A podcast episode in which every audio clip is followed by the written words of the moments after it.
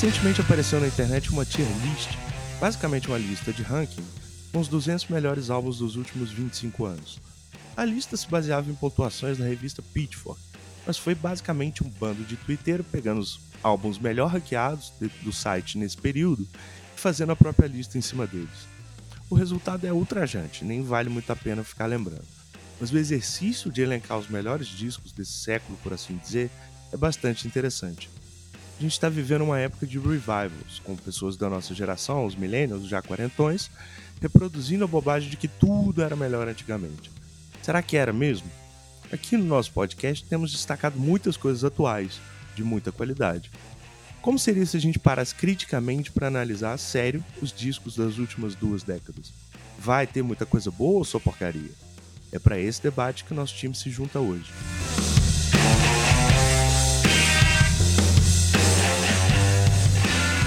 Bom dia, boa tarde, boa noite. Sejam bem-vindos e bem-vindas a mais um episódio do Silêncio no Estúdio. Eu sou Vinícius Cabral e nesse episódio de número 204 nós vamos falar sobre clássicos contemporâneos com nossa mesa completa aqui. Márcio, diz aí, Márcio, diretamente de São Paulo. E aí, Vini, beleza? Tudo certo aí? Beleza. Bom dia, boa tarde, boa noite a todos. É... Pois é, né? É... Você vê que eu tava aqui pensando, né? A gente combinou essa, essa pauta, tudo bonitinho, por causa de lista aí que saiu. Aí essa semana me sai mais uma lista da Rolling Stone falando sobre os melhores discos latinos. Eu comecei a dar risada, já, já lembrei do Vini, falei, ah, tá, tá aí a próxima pauta, né? É. Aí então Tá, Passou-se a semana inteira discutindo essa coisa, discos latinos, tem alguns absurdos lá, tem umas coisas que ok e tal. É. Mas daqui a pouco a gente tem mais coisa pra falar. Ah, é, né? guarda essa pauta aí que eu quero pessoalmente Boa. reclamar que não tem o cabeça de dinossauro nessa lista aí. aí, gente, tá vendo? Pra... É, pô. Aí é foda. Impressionante. Vamos é aproveitar. É aproveitar a ponte aí e introduzir também nosso querido Bruno Léo, direto dos Estados Unidos. Estados Unidos, América, estamos aqui na América. Fala aí, galera. A gente trocou hoje aí. Valeu. Vini, quer ser o host hoje? Vai é. ser divertido. A gente vai fazer essas trocas aqui pra. É. Né, não sei essa coisa tipo só eu que você passa as pautas e fico perguntando besteira. Hoje eu vou falar besteira, não vou ficar mais perguntando coisa não. Isso aí não, mas é um prazerzaço aí esse, esse. Toda vez que sai lista e tal, rola um debate, eu acho que é tudo lista, esses. Lista tudo clickbait, né? Só que o problema dessa dessa pauta que a gente resolveu aqui é porque saiu uma lista, em teoria, oficial da Pitchfork e a galera foi fazendo a ordem dos usuários, né? E quando saiu é. a ordem dos usuários, aí a gente falou, não, pera aí, as pessoas estão é. tão malucas, né? A gente precisa conversar sobre isso, é isso aí. é isso, vai ser um bom papo. E aí, diretamente agora, para encerrar nossa mesa, né? Do lugar mais quente do Brasil, Maringá, no Paraná, nosso querido Bruno, Bruno Lopes, diz aí. E aí, meus amigos, tudo bem com vocês? Pois é, cara, que tá. O negócio tá pegando fogo aqui, cara. Tá difícil. Mas vamos que vamos. Tá, pe... tá... que tá pegando mais fogo são esse monte de lista aí, né, gente? Que não tem é. condição, né? Cada vez, cada vez mais absurdo. O pessoal absurdamente é. quer fazer lista de tudo. Mas vamos lá, né? A gente confia aqui na, na nossa vamos lista lá. do coração aqui, que aquece é. mais que essa temperatura que tá aqui hoje. Pois é, exatamente. Gente, antes de começar, então, aquele recadinho básico. Se você está chegando aqui pela primeira vez ou por curiosidade quer conhecer mais o nosso podcast, é só acessar o nosso site, silencionostudio.com.br e dar uma explorada por lá, porque já são mais de 5 anos, mais de 200 episódios criados com conteúdos variados sobre música. A gente fala sobre quase tudo que vem à cabeça por lá. Mas aguarda um pouquinho que a gente já volta para falar sobre esse assunto muito polêmico, né? Existem clássicos nos últimos 20 anos por aí a gente volta já já. Valeu!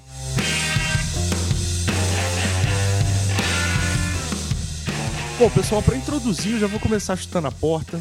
Assim, dos últimos 20 anos, essa tier list que a gente cita na introdução e que o Bruno falou é uma maluquice de usuário de internet, né? Mas, uhum. assim, a gente resolveu fazer um recorte dos últimos 20 anos, que é esse século, né? São as duas últimas décadas, assim, que a gente já tem revisitado também um pouco. E desse, de, desse período, em comparação, digamos, ali com os anos 80 e 90, né? Se a gente for fazer uma comparação por décadas, como é que você enxerga as duas décadas desse século musicalmente falando? Vou começar com Bruno Léo.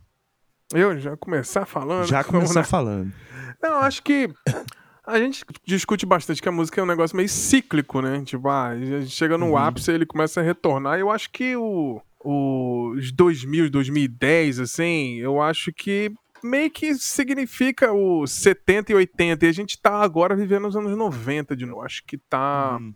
Eu acho que as coisas estão meio espelhadas, assim. E é engraçado porque os anos 90 hoje estão na mesma distância que os anos 60 estavam pra gente quando a gente tava nos anos 90. Então, no eu acho que tem essa percepção de 30 e 30 anos, assim. Ah. E eu acho que, que rola uma, uma certa nostalgia, assim, do, do, de uma década que foi muito pastichada, né? Vamos parar pra pensar, tipo, ah, quando teve alguns picos, tipo Nirvana, isso e aquilo. Ah, vamos ver quais são as bandas que são parecidas com Nirvana e vamos tentar empurrar pra ganhar dinheiro junto e tal.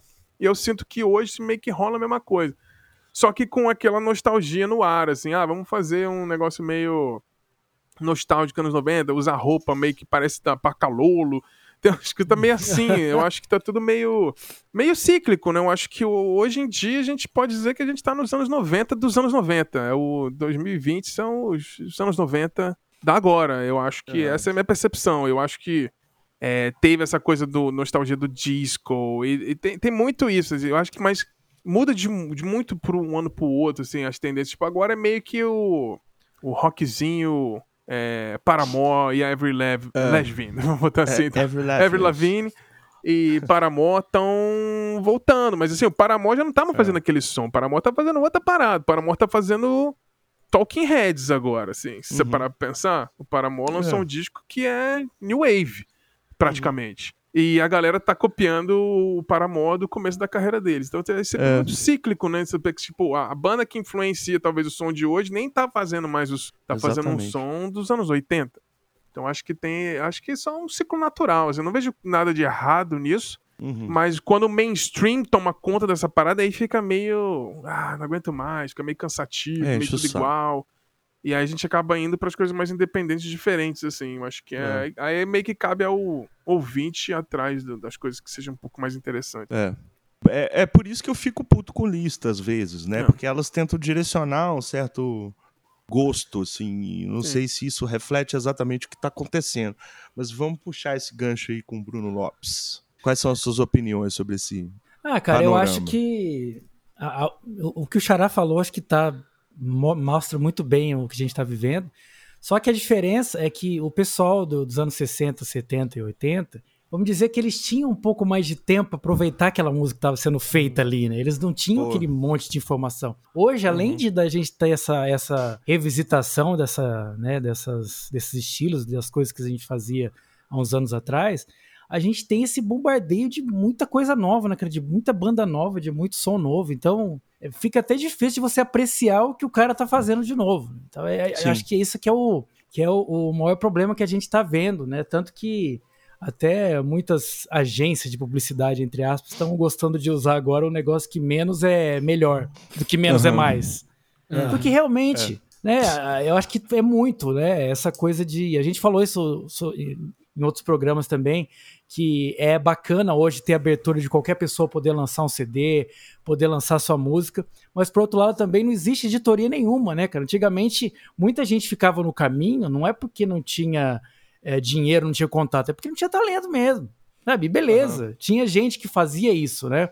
A, a, o que chegava no ouvido das pessoas na maioria das vezes tinha um processo de editoria. Era super filtrado. Né? Exatamente, tinha uhum. uma filtragem. Agora eu acho é, é, muito bacana a gente ter acesso a bandas que a gente adora muito, que talvez não pudessem gravar naquela época, mas muita galera atrapalha, né, nesse, nesse caminho, né? Então a gente uhum. fica, Sim. a gente fica tendo que nadar de braçada entre um monte de coisa nova e cansa, né, né, Xará, o Márcio e, é. e Vini, a gente ficar aí, às cansa. vezes perder um tempo da nossa vida é, sendo exposto a uma coisa que a gente poderia é. tá, ter chegado de uma maneira que fosse melhor mostrada pra gente. Então a gente fica aí nessa bacia separando o joio do trigo e muitas vezes só tem joio.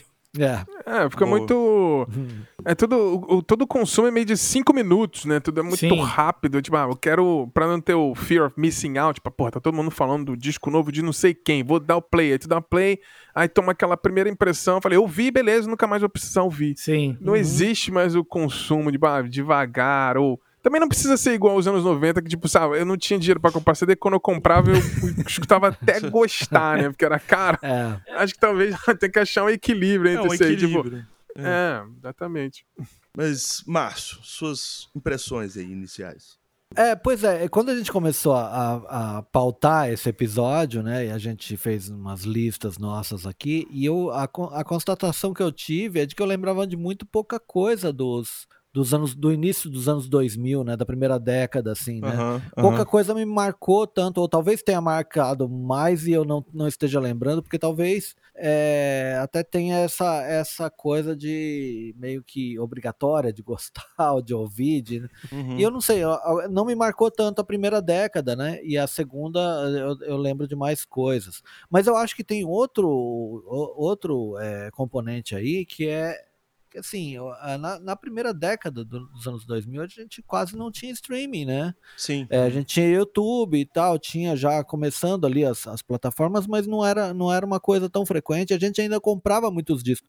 Eu ainda compro tal, mas assim, é, é, não com a mesma frequência que eu comprava. Então, a gente tinha um pouco mais de, eu acho que vou falar mais ou menos o que o Bruno Lopes falou, né? A gente tinha um pouco mais de calma também para ouvir talvez, e, e, e hoje é, a gente com o streaming, talvez não a gente aqui, nós quatro, mas assim, as pessoas Sim. estão muito nessa, como o Bruno Léo falou também, né, nessa questão de falar, ah, dar um, um visto ali, Chica. é, é, ouvir, um, um, check, é, é, é, um cheque ali, que eu ouvi tal coisa e tal.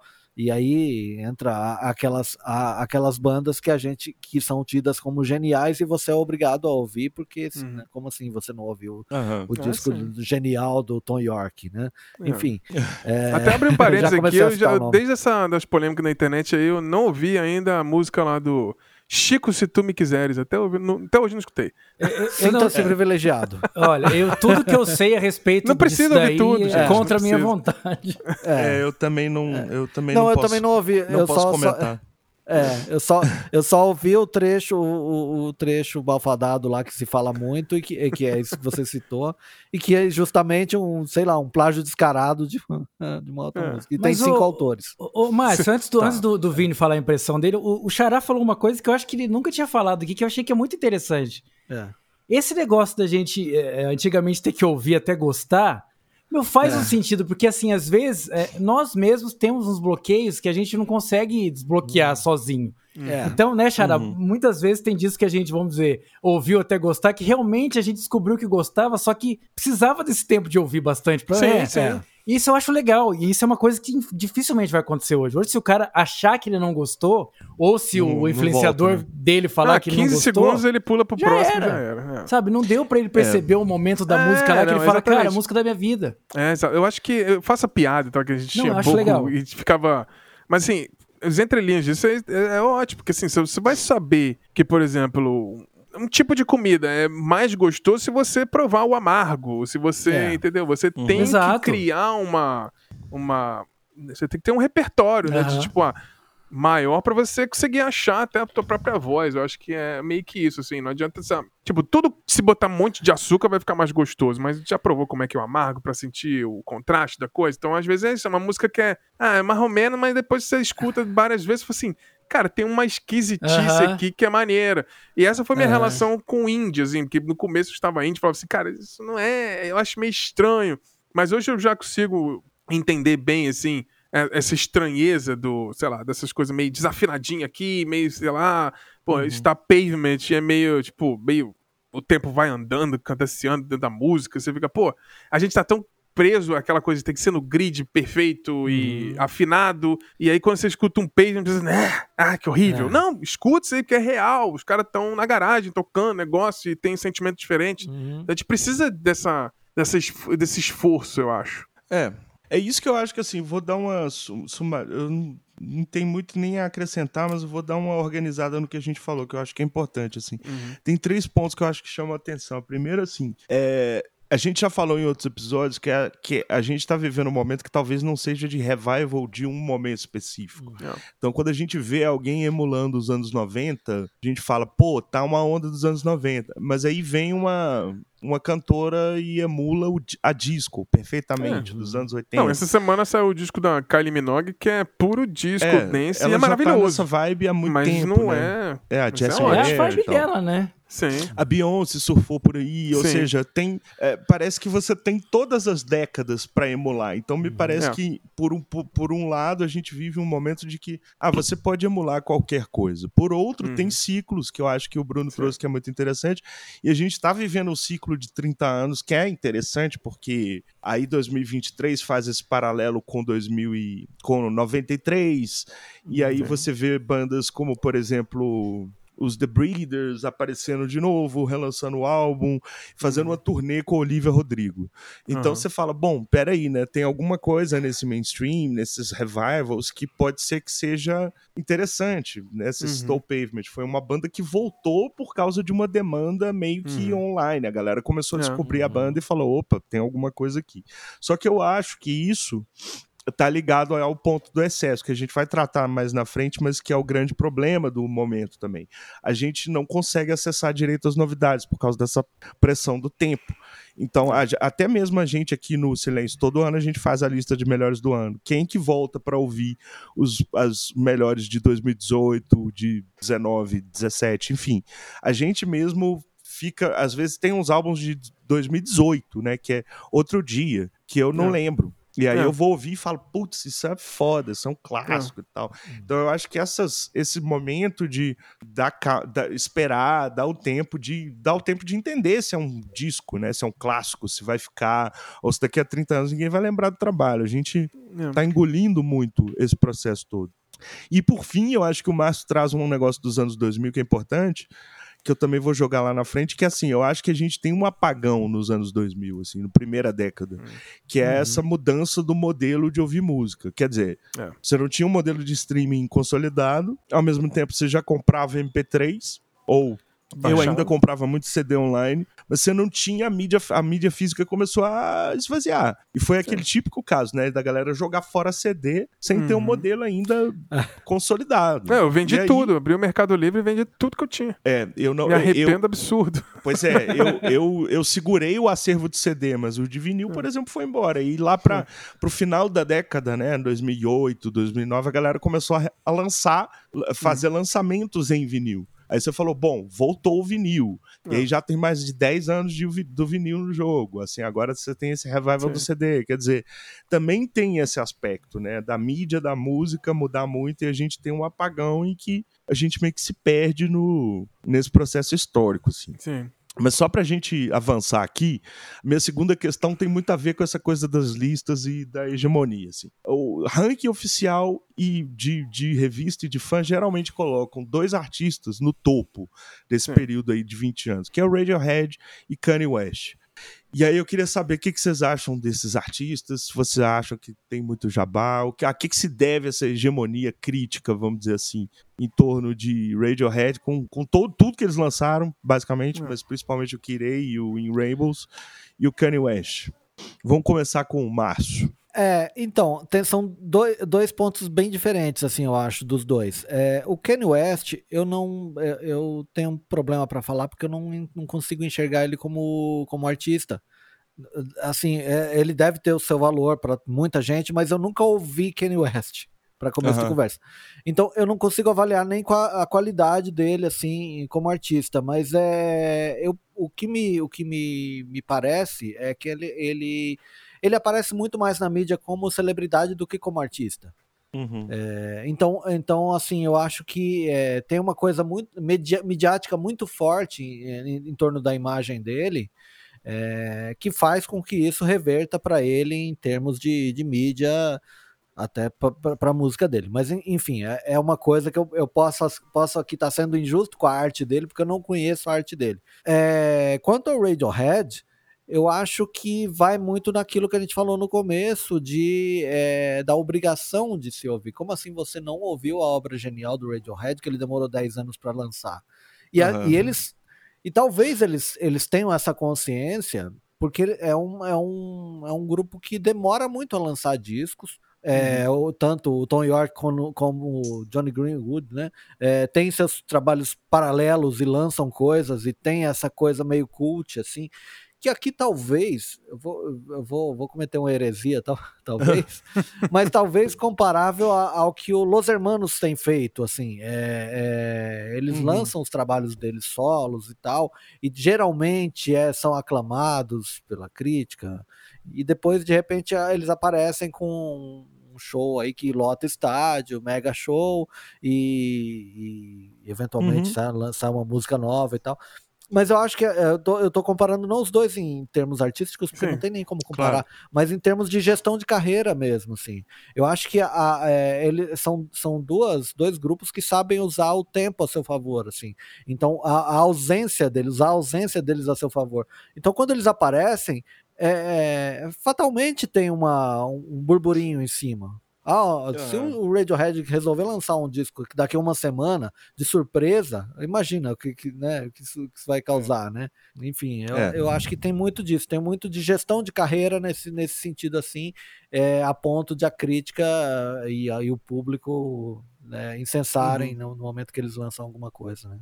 Boa, Bruno Lopes que, que você cara, acha? Cara, eu, eu tô assim, o Márcio, falei, o Márcio tá aqui lendo a minha cabeça, cara. Porque assim, o que eu sei do, do Kanye West, é muito do que o Vini me fala, cara. Porque o Vini, eu lembro que quando a gente fez programas antes, ele falou, não, cara, eu odeio o Kanye West, mas ele, infelizmente, em algum momento da carreira foi um gênio que não é um grande produtor é. tal. Então tem coisas assim que a gente até discutiu sobre separar, né, a, a pessoa do CNPJ, do CPF, enfim. Mas o, o, que eu sei dele é realmente isso, é um cara extremamente midiático, né? Já produziu acho que algumas coisas do Jay-Z também, se eu não me engano. Sim, então não, é, não dá para dizer que é um cara que não conhece de música. Hum. Mas assim, uhum. também não é, não é um cara que eu escuto, sabe? Não é, não faz parte do meu hall de, de, de coisas que eu ouço. Então, eu sei que ele tem aquela aquela fala famosa, né, de dizer que a indústria não privilegia os negros, né, e eu acho muito importante o que ele falou, mas a mas pelo menos é, no caso dele, eu acho que privilegiou bastante, né? As pessoas reconhecem bastante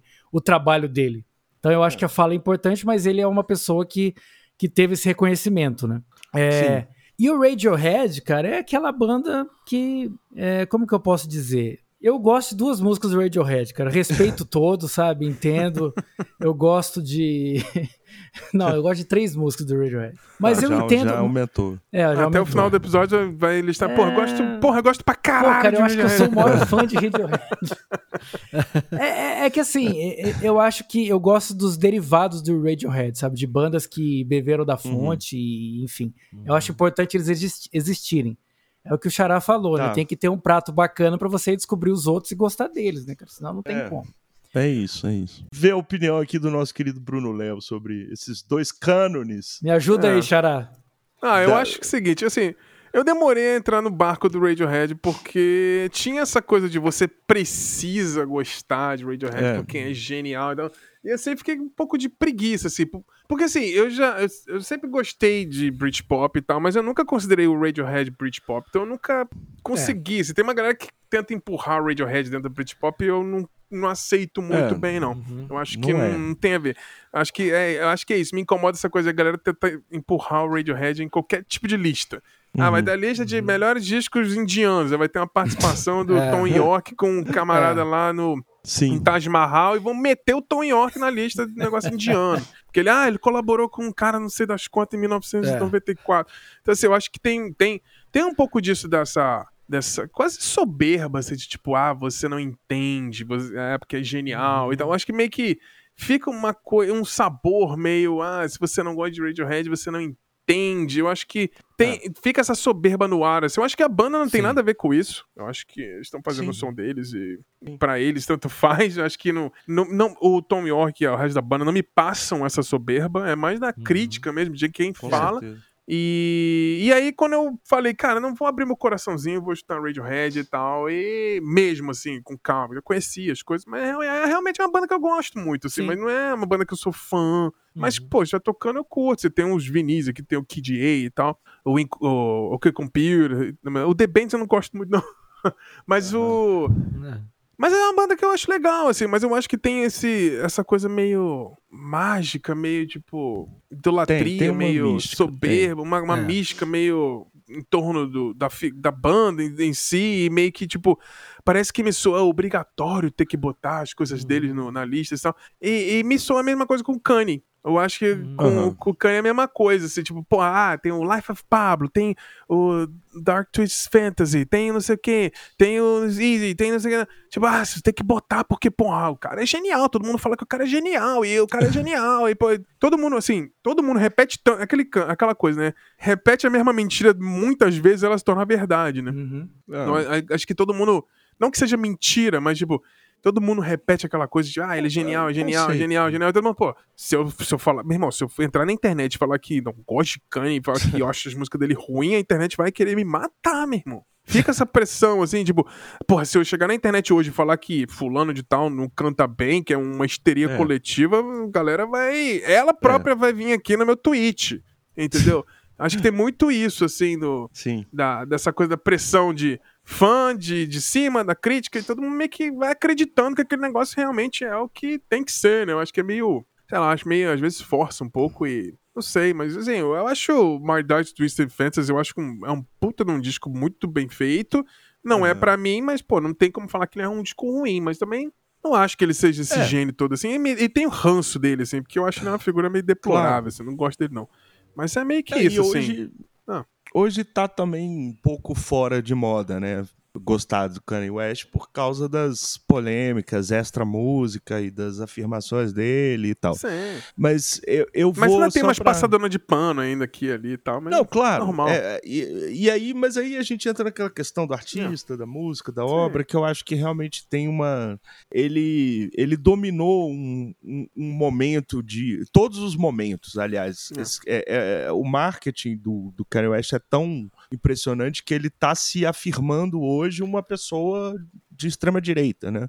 Vamos uhum. dizer assim, porque ele sabe que isso tem uma atração também dentro do contexto dele ter colocado e aí colocou mesmo negro no topo, né? Sim. Hoje a gente está falando de uma de uma elite de artistas negros americanos, todos girando em torno basicamente da, da militância, entre aspas, do Kanye, né? A Beyoncé, Sim. o Jay-Z, como o Bruno Léo bem lembrou, o Jay-Z teve os primeiros hits produzidos pelo Kanye e tal. Agora, meus dois centavos sobre, sobre esses dois artistas, passando muito pelos que, pelo que vocês falaram, aí eu vou talvez estorrar um pouco. Eu acho que a gente tem que separar sempre a, a essa coisa da hegemonia crítica da realidade, assim. Na é. realidade, nenhum desses dois artistas é, inventaram uma roda é. e ambos se privilegiaram talvez de um momento de uma certa escassez, né? O Radiohead eu acho que eles se consagram realmente quando eles lançam o Kirei, porque foi uma virada de chave gigantesca em relação ao trabalho deles próprios é, em 97, o OK Computer. A gente fez recentemente um episódio de 97 em que a gente uhum. levanta é. vários álbuns do ano que talvez sejam até melhores do que o OK Computer, uhum. mas o OK Computer teve um poder de simbolizar o período muito grande, então eles já, eles já chutaram a porta. E quando eles lançam o Kirei, teve uma um aspecto que não era uma inovação propriamente, porque já estava acontecendo, mas assim, o trabalho com o sampler dentro da música alternativa estava começando a, a, a, virar algo forte. E eles meio que abrem a década com um disco que tem essa toada, né? Então o Kirei ele teve um aspecto de pioneirismo, não de inovação, mas de talvez pioneirismo, que eu acho que não justifica 20 anos depois você voltar pro disco e falar, porra, é o melhor do.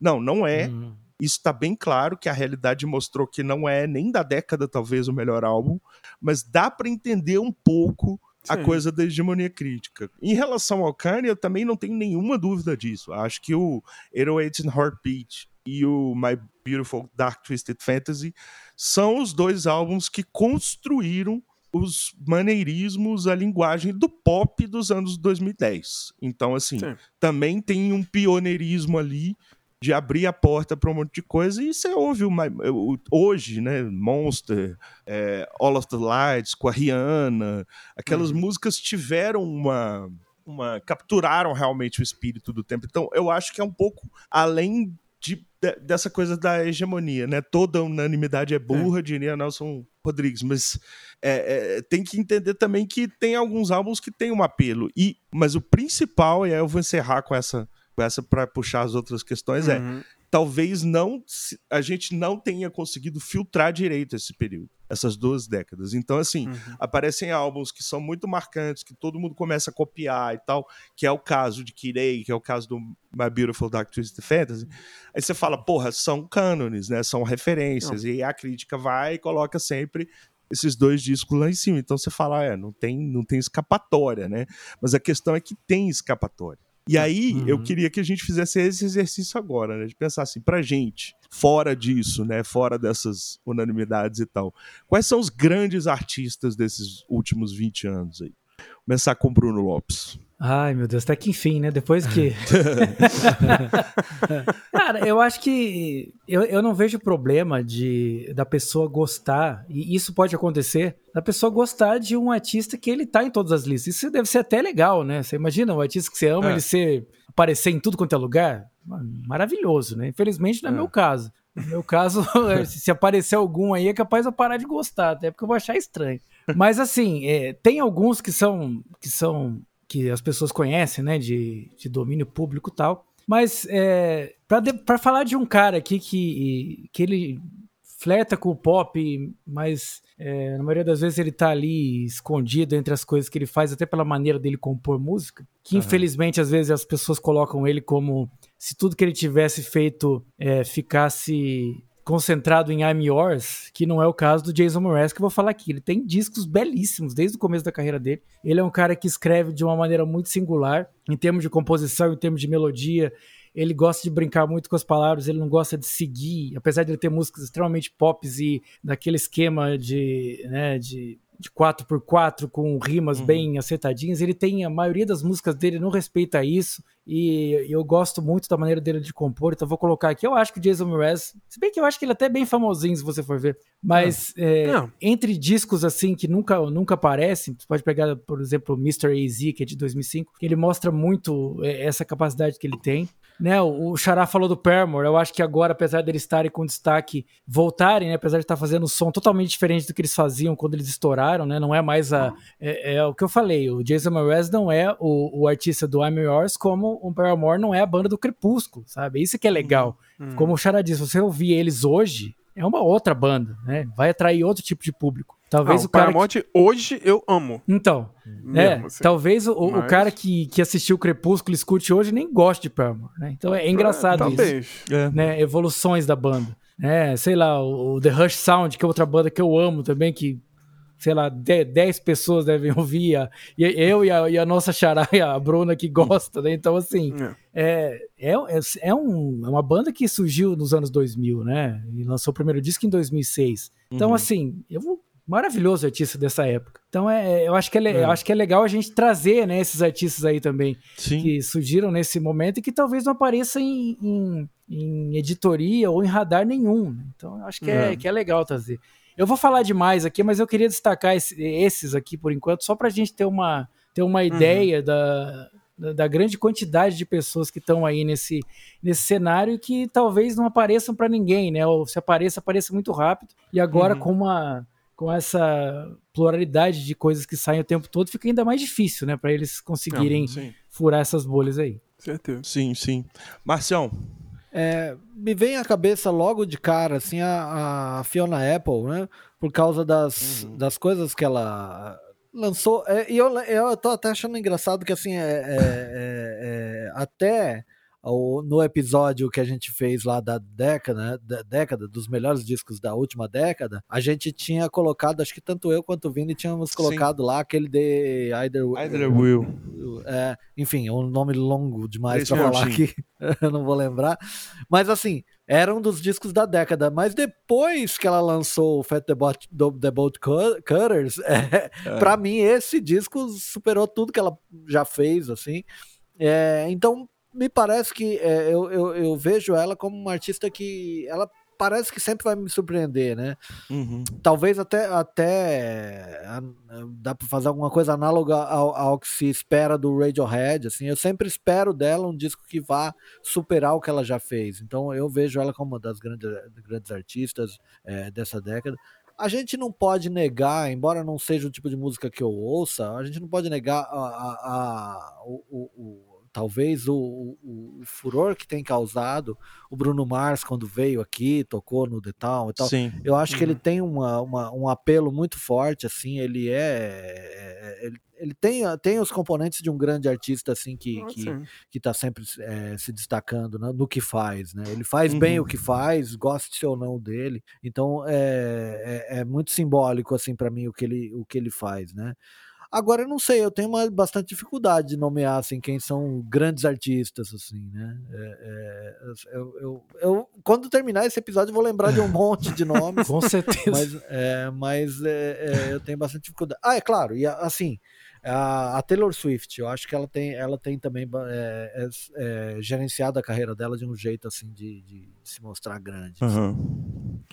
Taylor Swift foi citada nesse episódio e não fui eu a primeira vez. É, pois é. é. Que, que, fique claro. É, o primeiro, a primeira menção. Primeira citação a Taylor Swift. Não fui eu, gente. É, é, não mas assim, mas, mas ela tem, ela tem a, a, grandeza, assim, vai tocar no Brasil, enfim, vai, né, ah, vai esgotar, uhum, gente dúvida. acampada desde já lá na, na, uhum. na arena, no, no uhum. Allianz Parque lá, tá, até agora. Pois é, então já vou fazer a ponte aí pro Bruno Léo, né? Falamos é. dela. É. é, vou deixar pra falar ela depois, que o Márcio acertou. Tá. Não, mas eu acho que assim, 20 anos para ah, os grandes artistas, eu paro pra pensar, tipo, sei lá, você pensa em premiação, espaço na mídia, discos lançados, sucesso aqui, você tem que falar alguns nomes que são meio meio, não hegemônicos, mas são meio, tem que falar, assim, porque não tem como, mesmo você não gostou. Adele, Adele, uhum. nos últimos 20 anos, tem que falar, o jeito que ela chegou, explodiu, lançou vários discos que tem toda aquela aura em volta dela. Amy Winehouse, a gente perdeu, uhum. mas porra, é sempre lembrada. Sim. Beyoncé, rainha máxima, né? De, a coisa, esse furor da, das turnês dela, aquela coisa, a galera viaja para outro país para ver a é, uhum. A Taylor Swift realmente ela gerencia a carreira de uma maneira assim, gigantesca, mas mesmo assim ela também tem muito marketing. Né, não, é, mas ela tá num nível de too big to fail, né? Já tá aquela grandeza tão gigante que não tem mais como errar. Mesmo lançando um disco Midnight, que eu nem gosto tanto assim, meio que uhum. não influencia. Né? Mas assim, Bruno Mars, com certeza. Lady Gaga, absurda também. Eu acho que dentro do, desse pop, né? Vamos dizer assim, pop Sim. geralzão é isso. Bruno Mars, Taylor Swift, Lady Gaga, Beyoncé, Amy Winehouse, Adele. Mas tem uns que eu acho que meio tão por fora, assim, que, que eu acho que vale pensar, citar, assim, o Bon Iver, eu acho que nos últimos 20 anos o que ele faz uhum. é sempre muito bom. Kendrick Lamar é uma explosão, absurdo. Assim, Sim. Tipo, você pega nos últimos 20 anos, quem é o cara que mais me emociona, pelo menos no rap, que me pega, que, pô, é foda. Já teve, assim, primeiro disco do cara já tava uma melhor rapper de todos os tempos. Tipo, calma, gente. Mas ele, ele manteve ali aquela coisa, né? É, não sei, eu acho que, que tem, tem muito disso, assim. Eu, eu sinto falta disso agora no Brasil. Eu fico até como uhum. uma uma, uma crítica social foda aqui. Eu consigo rápido falar dos gringos, mas do Brasil parece que me falta. Você fica meio é. tipo, tá, e aí, quem é? Né? Quem Sim. é a nossa Clara Nunes, nosso Chico Buarque, nosso Gil? Não Bom. que a gente precisa mais de validação dessa é. galera, mas cadê, né? É. Agora tá nessa. Ah, é. o novo, nova Gal, o novo Caetano, o é. novo isso. Gente, não tem isso. Não existe substituição. Não, não, não existe substituição. O fulano é fulano e tem que buscar a sua própria voz e ser ele. Fulano não tem que ser a nova Gal. É. Ela tem que ser a Marina Senna, porra. Do jeito dela é. e acabou, entendeu? Eu acho que, que é meio isso. Mas é, é assim, tipo, temos criativos realmente, Fiona Apple, um absurdo, né? E. Uhum. Ah, sei lá, dava pra citar 600 mil nomes aqui, mas, tipo, acho que eu vou, vou ficar por aqui e passar por Vini. Não, é, eu tenho também, é. eu vou citar nomes, assim, eu Sim. acho que tem duas dicas, assim. Primeiro é a lista que a gente fez, é, né, de, do, dos anos de 2010. Que eu acho uhum. que esse uhum. episódio a gente está abrindo para a primeira década dos 2000 também, entendendo que ela é um pouco complicada, é. mas fica essa dica. Outra dica que eu vou dar, de falar dos meus artistas, é de um episódio que eu fiz de Raio X, falando do indie dos anos 2000, né? Que é, foi esse apagão, foi esse período complicado, é, de muito mainstream também, e de mudança da indústria, e tinha uma alternativa acontecendo. Então, assim, até para fazer, fazer justiça às bandas que eu não vou citar agora, eu cito sei lá, 50 bandas na, naquele episódio, então é legal correr lá. É. E assim, essa coisa dos gringos também, né? Lembrar que a gente tá focando aqui nos gringos, depois a gente tendo um tempinho, a gente fala dos nacionais, assim, que eu acho uhum. que, que enfim, existem nomes e tal, só que a gente também não tem consensos, assim, né? E no é. Brasil isso é bem é, ainda uhum. mais difícil. Mas, assim, dos gringos, nos últimos 20 anos, para mim, é Mark DeMarco, Animal Collective, Joanna Nilsson, a Beyoncé no pop eu acho que é indiscutível também, até mais que a, que a Lady Gaga, mas entra aqui também. A Sim. Fiona Apple, que indiscutivelmente para mim é o que o Márcio falou, assim, é, uhum. o, é o que a gente espera que vai quebrar paradigmas mesmo. E ela lançou um disco é, oito anos depois, em 2020, e já quebrou tudo e mudou uhum. muita coisa, assim. Na, a uhum. realidade é que o Fat do Bolt Cutters já mudou muita coisa, né? As bandas estão buscando aquele som, né? Como que faz aquele som? É gravando ao vivo no estúdio. E aí eu já puxo o exemplo de outra banda que tem explorado isso, que é o Big Thief. Também tá uhum. tá nessa minha lista. O Frank Ocean, indiscutível. Solange, indiscutível. Kendrick Lamar, indiscutível. Vampire Weekend, indiscutível. Deer Hunter também, o Surgeon Stevens também, Kate LeBon. Quer dizer, a minha lista é grande. Eu acho que uhum. eu sou muito fã desse, dessas últimas duas décadas, assim. No Brasil também, assim, de cabeça eu já colocaria Bugarins, Dorgas, uhum. Los Hermanos, que a gente já estou, Jussara uhum. Marçal, uhum.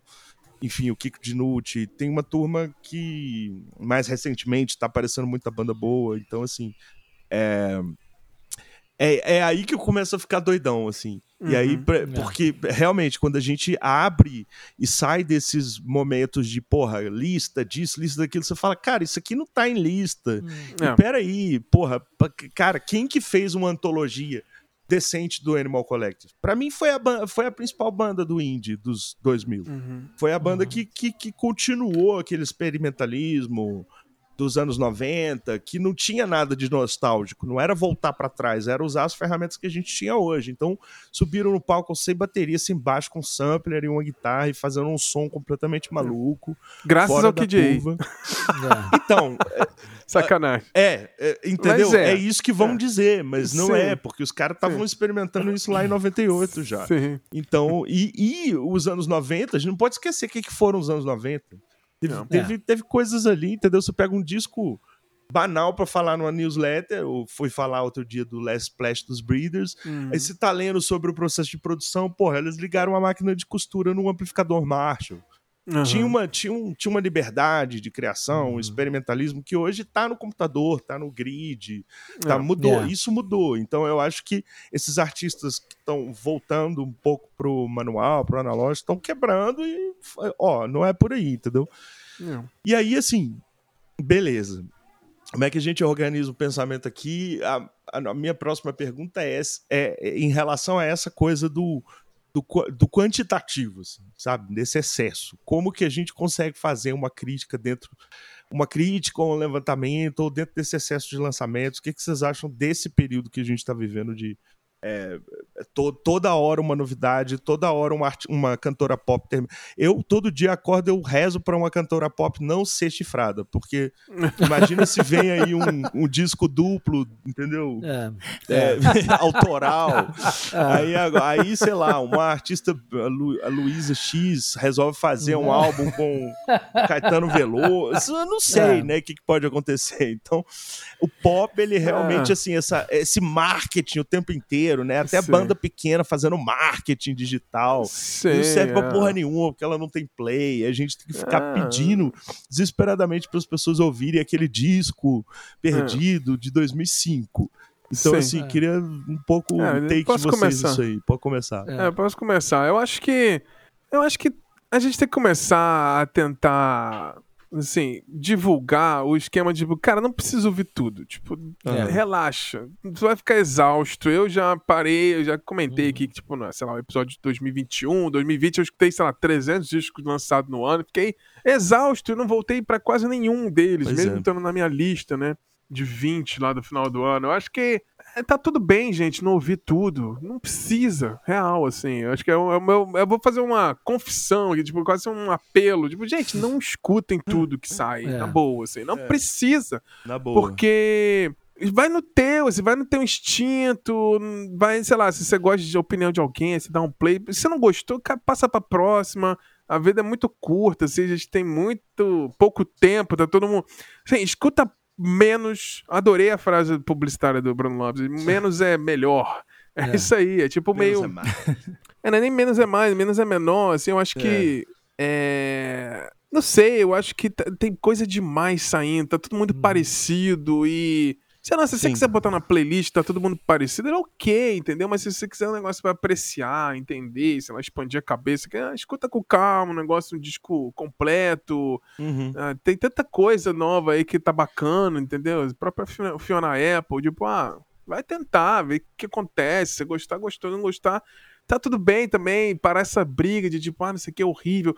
Ah, se você gosta de um artista, o outro tem que ser diminuído. Gente, cansei, é. eu tô cansadaço dessa parada, dessa, esse movimento meio tipo, tudo é conteúdo, tudo é conteúdo. É. Gente, é tipo, esses artistas hoje em dia, tipo, tudo é conteúdo, por um acaso eles fazem música, né? Exatamente. Tipo, é fofoca, é isso, aquilo, aquilo, lá, a música tá lá no fundo pra, sei lá, ah, te, bateu recorde de bilhões de plays no Spotify, não, não enche uma casa com 800 cabeças no, no interior do Paraná, entendeu? É não. meio... Nem então, 80 assim, cabeças. É, nem não precisa ouvir tudo, não escuta muito, não precisa ouvir tudo. Cara, chega, tá, tá cansado, vai estar a coisa do conforto lá mesmo, que te faz feliz e não precisa correr atrás. E ah, as pessoas estão falando que ah, não sei o que é maravilhoso, maravilhoso. Se der play você não gostou, cara, não dá play. E também Pula. não precisa na internet falar que é ruim. Bem, é. Tipo, segue o jogo. É. é. isso aí. Acho que essa é a minha opinião, Boa. meio resumidaça, assim, que eu tô meio que exausto desse movimento, assim, dessa galera. Puxa o gancho aí, Bruno Lopes, já que Cara, é, eu acho que. Eu pensei numa analogia aqui agora que eu falo. eu acho que as pessoas. É, hoje, a melhor maneira de você ouvir uma música nova ou descobrir alguma coisa nova, faz o teste. Esquece por acaso o celular na sua casa de manhã e volta só à noite. Você uhum. vai ver o tanto de coisa que você vai descobrir no caminho da sua vida, o tanto de coisa que você hum. deixou de passar, o tanto de coisa Sim. que você deixou de ver, pessoa que você não cumprimentava, um estabelecimento que abriu ali, do, sei lá, a melhor comida da tua vida tá ali, você nunca viu porque você tá na porra do seu celular ouvindo aquela música que é obrigatório você ouvir, ou curtindo aquela porra daquela foto que você não curtiu, o algoritmo vai falar que você não existe, suas vendas vão cair, enfim. Eu acho que é, é isso, cara. Porque senão, é. velho, você, você acaba ficando louco. Eu até. Hoje eu, eu, eu, tô meio publicitário hoje, Xará. Eu tava falando, vamos abrir um aplicativo de namoro que vai chamar Olhar App. O que que é? É um negócio que você tira o olho do celular e olha pra frente. Você vê a pessoa ali, tá? Ela Boa. passa ali todo dia. Uhum. Mas você nunca vai ver porque você tá procurando. Mas você não tem lá. mais crush dentro do ônibus, né? Não, não é. tem. Não. não tem, não tem é. nem ônibus, né? Tá todo mundo no Uber. É. Enfim, mas é, é, o que a gente tá falando, cara. A gente, fala, a gente pode ver, se você ouvir a maioria dos nossos episódios, a gente sempre vai voltar no momento que a gente tá brigando exatamente sobre isso, cara, né? Dessa coisa de, de música ser notícia, de que o cara é. tem que lançar música como se fosse um acontecimento, né? E o Xará falou uma coisa ótima aí também, que no meio de tudo isso, o cara, além de ser, né, de ter a vida social dele, de ser casado com não sei quem, de trair com não sei quem, por acaso ele tem um, também uma música lá que tocou e às vezes ele faz shows, se é. descobre é. que aquele cara tão midiático, em algum momento também é um artista, não sei até que momento, né, também. Então, assim, é muita coisa, cara, é muita coisa para tudo também, não é só para música, né? É muito não, filme, é, é muito, é muito lugar para jogar beach tênis, viu? Para, já deu, pelo amor de Deus, cara. É muita ah, coisa. Isso já chegou aí no Paraná? Não, pelo amor de Deus, cara. Aqui para você ah. conseguir entrar é, em tipo, Maringá, tipo, você passa por... de... Não, total. Esse negócio, ah, vou... ah, quero ver uma série nova. Fiquei procurando, procurando. Ah, quer saber, bicho? Vou ficar vendo uns filmes dos anos 80. É. Tô na fase de rever é, filme velho. Porque, é. ah, não quero ver coisa nova, não. Tem gente comprando DVD já de novo. Daqui a pouco vai ter essa onda do DVD aí. É tudo... É. Só, só antes de passar a bola pro Márcio, eu queria dar essa assim. A é. questão é, é, já é comum esse negócio do uhum. conteúdo, né? É. Que ninguém, assim, e a gente também não pode viver fora do mundo. Eu amo a internet. A sim, internet sim. é minha base de pesquisa, assim, trabalho acadêmico. Hoje eu vou escrever um artigo, eu acho texto de 1817 para ler na internet. É então, assim, é, é uma das melhores invenções que a gente. Agora, as redes sociais Sim. e a forma como elas comportaram o comportamento é isso. Aí você tem uma, uma menina indo pro Big Brother, na verdade, ela tá querendo é, impulsionar a carreira artística dela e ela não sabe nem cantar, e é um horror é. a música. Mas parece que virou tudo gerador de conteúdo, né? Você vê, tem uma, uma banda que eu não vou, não precisa ficar expondo, mas assim, uma banda muito legal de uma cidade aqui de Minas Gerais que a, a vocalista é uma influência, entre aspas. Virou um meme e acabou, né? Tem 100 mil uhum. seguidores e tal. A banda dela é famosa por causa disso? Não.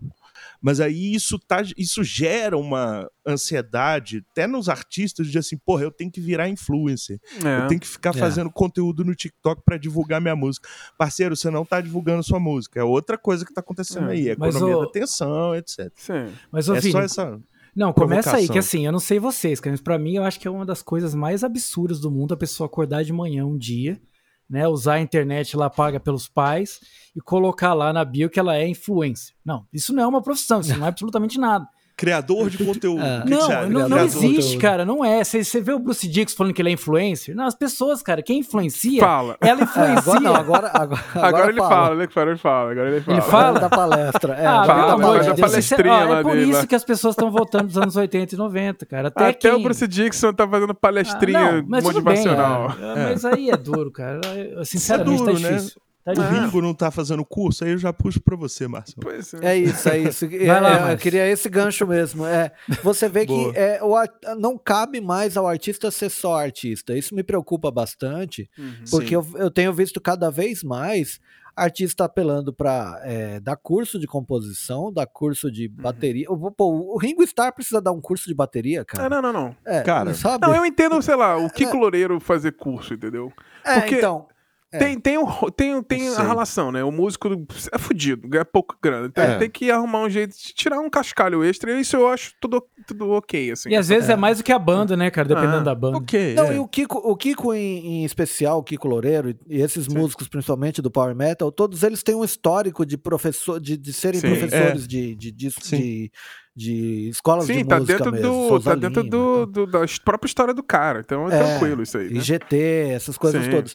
Agora, uh, o, o, Ringo Starr, cara, é um, um Beatle. ok, eu, eu, eu, eu, entendo que ele, não, ele não, não é que ele esteja pobre, mas eu acho que hum. é, existe essa sina, essa. essa Sei não, viu? Essa. é, é, talvez o Ringo não estar talvez, mais rico, é, hein? É, talvez possa não estar. Mas, é, mas eu acho que assim, é, é, é uma coisa que parece que tá cada vez mais é, é, é difícil de, de do, do, cara viver só da música dele, né? Uhum. É, é. É não sei. Às vezes a pressão, ah, ó, tá todo mundo fazendo, você tem que fazer também. Só um parênteses é. aí, ah. que, né, eu acho que a Sony, que comprou de novo os é. direitos das músicas dos Beatles e colocou nos streams. A gente sabe quanto que os streams pagam pros artistas. Então, assim, a chance de um cara igual o Ringo não tá muito bem de é. grana não é tão difícil assim, não. É, então... É, o Paul não, porque o Paul é um Sir, né, mas assim, o Ringo sei lá. Mas tá fazendo não, show, exato, né? Mas é, tá fazendo pagar show. boletas aí nas É, esse é. é. um outro ponto, porque na verdade os artistas estão vendendo seus catálogos, isso. Seus, seus, né? Ok, ele vai, ele vai acabar com isso ele vai acabar, por exemplo, Bruce Springsteen vai continuar tendo lá seu dinheiro porque ele, né, ele, ele vende seu catálogo, mas sei lá, né? É. é, é, o cara. Os artistas estão virando SAF, é, né? Igual futebol é, agora. É, exatamente, virou SAF. É boa, é, boa analogia, é, isso aí. Então, quer dizer, é, o que me parece, não sei se eu fugi muito do, do, do, da, do assunto inicial, não, não. mas me parece que o artista, ao artista não cabe mais ser só artista, né? Ele tá sempre, sempre tendo que fazer uma, algo a mais para disseminar a sua música. E assim, é, voltando à pergunta inicial, eu acho que não dá para ouvir tudo, porque a, a, a, não é legal ouvir tudo, porque não dá para ouvir tudo. Não, você Sim. não consegue. Não adianta. É, se você procurar, vai, no, ir no caminho mais fácil, lá no Pitchfork, e tentar, tentar observar o que, que tá, quais são os lançamentos e qual, uhum. quais são as coisas periga você você ser influenciado por uma coisa que você nem vai gostar, mas o, a Pitchfork deu 8,5 e então uhum. você me... volta naquela coisa, você é obrigado a gostar é. porque a Pitchfork falou que é bom. Mas às vezes é bom. É. Aí, assim, é. até para encerrar, para a gente conseguir ir amarrando aqui, que nós vamos fazer ainda a é. nossa lista dos 20 últimos anos. É, é. Eu queria só trazer para essa reflexão esse negócio do. A minha defesa hoje em dia, para a gente hum. não ser é, influencer, é, gerador de conteúdo. A gente faz um podcast. Eu acho que nenhum uhum, dos nós quatro se comporta como um gerador ah, de conteúdo. Para mim, um podcast é uma extensão do rádio, é uma narrativa, é uma forma de expor as ideias. E no caso do Silêncio do Estúdio, é um trabalho para mim, muito curatorial. A gente sim, tem sim. uma newsletter toda semana que a gente dá dicas. E, é, e, e, e, o que eu sinto falta hoje em dia é isso, assim. Quem que dá uma dica legal? Então, assim, uhum. é óbvio que eu entro na Pitchfork. Porque quando tem um é. álbum ali de 8,5, a chance do disco ser pelo menos prestável é muito é. alta. É. Porque tem um uhum. grupo legal de pessoas escrevendo. É óbvio que aquilo não, não pode virar um guia da é, sua sim. vida. Tudo que eles botam uma nota legal, você gosta. Não, eu não gosto. Eu ouço uhum. uns álbuns lá. Outro dia eles fizeram um review de um álbum de metal, deram uma nota altíssima. Eu não gostei do disco. Então, assim, você não precisa gostar de tudo, esse é outro ponto. Mas a é, importância. O Olivia do... Rodrigo eles deram oito e pouco e o Paramore This Is Why eles deram seis. É, é. E, e, e, assim, eu, é, aí eu aí eu concordo, né? Porque eu não gostei do disco, mas assim, é, é a minha opinião. É, o meu uhum. gosto ele não é moldado especificamente pela Pitchfork, mas é um dos é um, é um dos guia. canais curatoriais, é, é um, um, dos guia. guias que eu utilizo. Como eu utilizo o, o Indie Oi para descobrir bandas latino-americanas, como é. eu uso o, o, o, Esqueci o nome de um site mexicano que eu entro. Toda semana eu tenho o hábito de entrar nesses sites e dar uma filtrada. E aí a gente ah, passa ah, para os nossos ouvintes, para os nossos leitores, o que, que a gente gosta do que está saindo é. agora. Tem uma seção lá, lançamentos, recent sim. plays, que é o que a gente anda ouvindo. Então, ah, assim, sim. É... é... por exemplo, eu não quero transformar isso aqui, ou até nosso tom de voz, ser meio igual, sei lá, o Anthony Fantano. Tipo, a galera, claro. tipo, se ele fala é. que é muito bom, a galera automaticamente fala, pô, então tem, tem que ser bom, é. tem que gostar dessa parada. É. Não quero, é o que eu não é falei aqui na minha, meu apelo aqui, é meio isso, tipo, a gente vai dando nossas dicas filtradas aqui como guia, mas, tipo, dá play, se não gostar, tá tudo bem, gente. Não tá tudo bem. curtir, é, não. É, porque eu não gostei muito, curtir, não, você é. não precisa gostar é. necessariamente. Eu quero até usar um exemplo aqui, quando que o, o Vini falou uma coisa e, e, e o Bruno Lopes pode ouvir outra totalmente diferente. Porque o, o Vini Sim. falou assim, ó, é. uma das bandas significativas ah, é. dos anos do, da, é o Deer Hunter. Deer Hunter. Eu tenho certeza que o Bruno Lopes acha também, só que é outra banda. Não, eu, é, eu fiquei é quieto aqui, eu falei, cara, é, Vinícius é perfeito. Deer Hunter. É, é, Deer Hunter, tá aí, tá aí. É, exatamente. Mas, e, e, ok, legal, e okay. muito legal. Nichos isso, diferentes, né? músicas completamente diferentes. É o multiverso Deer Hunter aí. Não, isso é legal também, né, Mas Que imagina assim, se todos nós aqui fôssemos fãs de indie music, cada um falasse só de indie music, né? E aí, cara, não, não tem porquê, entendeu? Eu acho que é. Não, essa isso, é a graça né, da nossa cara? news, por exemplo. Você vai Sim. ver um, um texto sobre a Taylor Swift que gente, assim, me desculpem, mas eu não consigo comprar, não consigo gostar. É, e você vai ver um texto sobre um indie, você vai ver um texto sobre é, Angels Cry, não sei. É, é várias é. coisas diferentes que o Bruno Lopes às vezes escreve que eu, eu não, nunca ouvi, não conheço, mas o texto uhum. dele é interessante, ele escreve de uma forma muito, muito é é, enga, enga, engajante, né? Muito interessante. Então você acaba Muito lendo. Spicy. Assim. A questão é, é essa, tem que ler, entendeu? Você tem que acompanhar as Sim. coisas. E eu acho que a, uhum. o nosso papel é ajudar um pouco a filtrar nesse excesso. E aí eu vou puxar a última pergunta antes de a gente entrar nas, nas notas aqui. É, que é, ó, a gente já revisitou a década de 2010 né? E a gente chegou a meio que um consenso aqui de que os 2000 são um buraco negro, que tem coisa. Só que, ao mesmo tempo, nós estamos sim vivendo uma época de revival. Teve um dia que eu acordei em 2023, eu achei que a gente tinha voltado a 1997, porque tinha show do Pulp, show do Blur, show do não sei quem, Noel Gallagher falando alguma coisa. Eu falei, pronto, voltamos a 1996, 97. Inventaram tá. a máquina do tempo, eu acordei. Inventaram, é. Igual a é. série da Netflix, né? Você voltou lá pra 97 é. e voltou pra 2023 depois. Então, assim, é. tá rolando o revival. E esses. A gente falou sobre isso no último episódio, mas só pra. Sim ver a opinião de vocês sobre isso. Vocês acham que esses revivals. É, o Bruno falou, ah, é por isso que tá voltando então pros anos 80 e 90, por causa dessa injeção de saco de criador digital. Mas por causa do que... Bruce Dixon, maldito. Por causa do Bruce Dixon.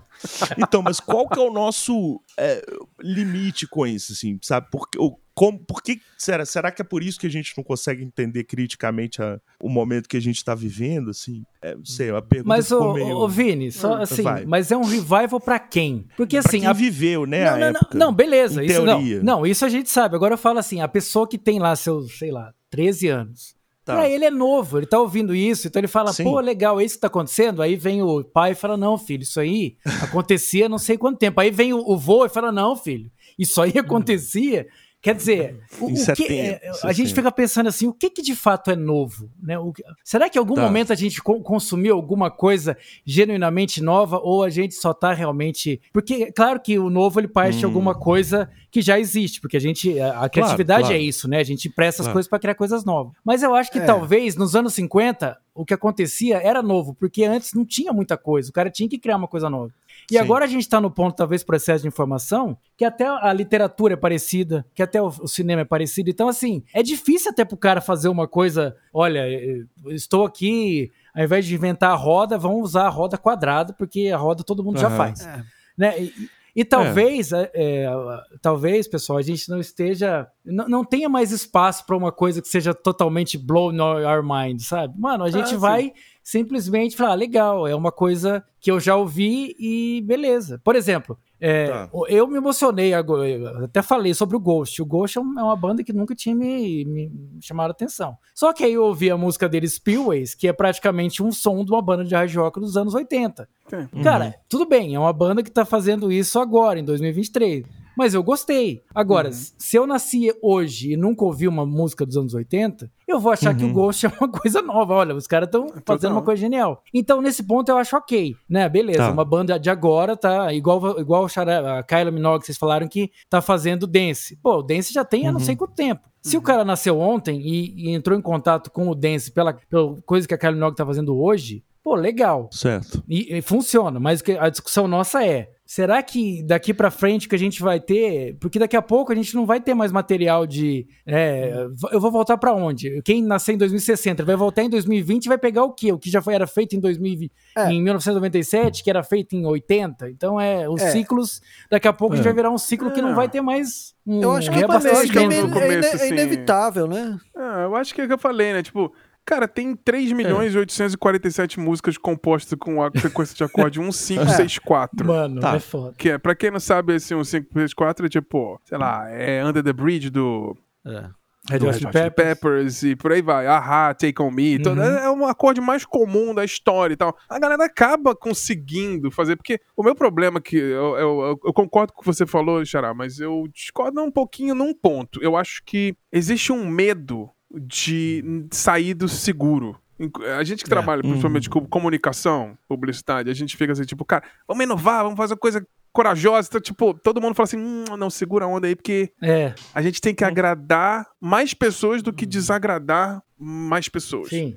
Entendeu? É é muito tudo, tá tudo muito flat, muito safe, muito seguro, muito boring. Porque é, tem tanta coisa acontecendo que é muito difícil, tipo, ah, uma coisa tá desviando aqui do, do caminho, você tá, é, é, vira distração, né? Então, uhum. eu acho que o problema com a música é esse também. A, a música virou meio que branding uhum. de uma marca meio boring, assim, tipo, ah, sei lá, Pensa nas marcas maiores do mundo, assim, vê o que, que eles fizeram de inovação de comunicação. Nada, estão na televisão fazendo a mesma coisa. Você liga a televisão, Sim. tá, tipo, é famoso falando a promoção do negócio. Engajando, engajando né? Engajando ali, e é isso. Não tem, não é. tem nada de. Não tem mais aquela conexão emocional. E quando tem, sei lá, uma tentativa de fazer uma coisa, sei lá, vamos botar eles Regina como AI cantando com a Maria Rita aqui, tipo, vira é. um negócio não, aí... puta que é. pariu, é absurdo, surreal, não sei o aí fica todo mundo com medo de tentar, assim. Pode Mas... gostar ou não do que a Volkswagen fez? Cara, pelo menos eles tentaram fazer um negócio é, diferente. É, eu acho isso. Assim, sim, eles. Ponto, é, eles foi uma merda ou não é outro é. assunto, mas assim, sim. aquilo é novo. Até, é novo. A, a, e aí, assim, eu queria até provocar isso pro Márcio, tra para trazer o Márcio. É. então, assim, a gente é levado, às vezes, a achar que o novo é impossível. Não tem que hum, ser é. novo, não tem que ser é. assim, mas às vezes o, a coisa está tão saturada hoje que aí, voltando ao exemplo da Fiona Apple, ela grava um disco totalmente analógico, gravando ela batendo uma panela na cozinha, e hum. aquilo não é que é inovador, não é que é novo, não é que ninguém nunca fez. Mas é, porque a gente não está ouvindo aquele tipo de estranhamento é. num disco. Então, acho que vira um marco, né? Porque é, tem, tem alguma coisa a, a reexplorar sem ser meramente um revival? Será que não? Tem, total. Eu acho que assim. Não, assim, eu acho que o, o revival, principalmente agora, o revival do revival é inevitável uhum. agora, porque, Sim. assim, já.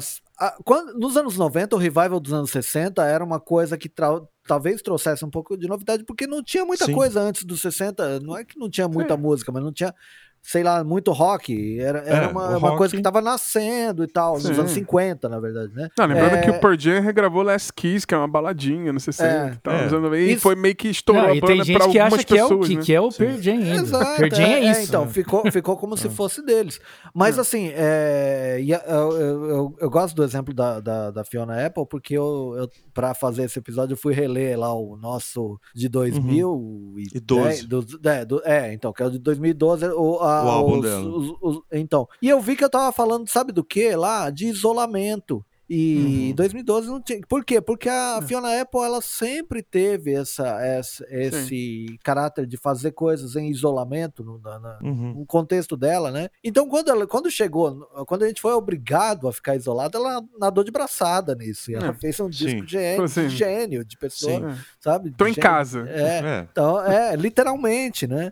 Então, é, é, quer dizer, eu acho que tem ainda, tem muito campo a ser explorado e Revival uhum. vai acontecer e Revival vai ser Revival do Revival mesmo. O ah. importante é que se é que se é, se traga elementos novos dentro desse Revival, né? É, eu acho que eu acho é natural, isso. por exemplo. É, ah. acho super natural alguém tá fazendo disco music nos, no, nos Não, anos 2020. sim, eu concordo total. Pra mim, o meu é. incômodo nesse Revival e nostalgia é você fingir que é. Aquilo é um negócio extremamente novo. maravilhoso, novo, e inovador.